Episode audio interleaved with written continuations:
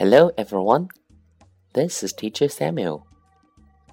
Today we learned letter X and related words. This time, listen to me carefully. X, X, X. X, X, X. X, X, X. X, X, X. X-ray, X-ray. Box, box.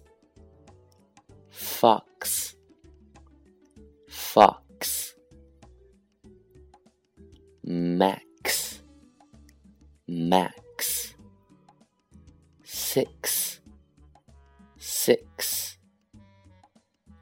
Ox.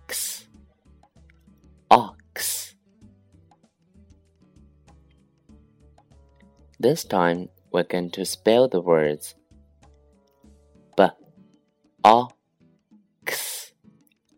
box,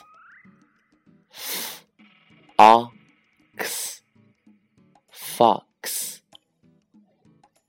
m, x, max, s, x, six.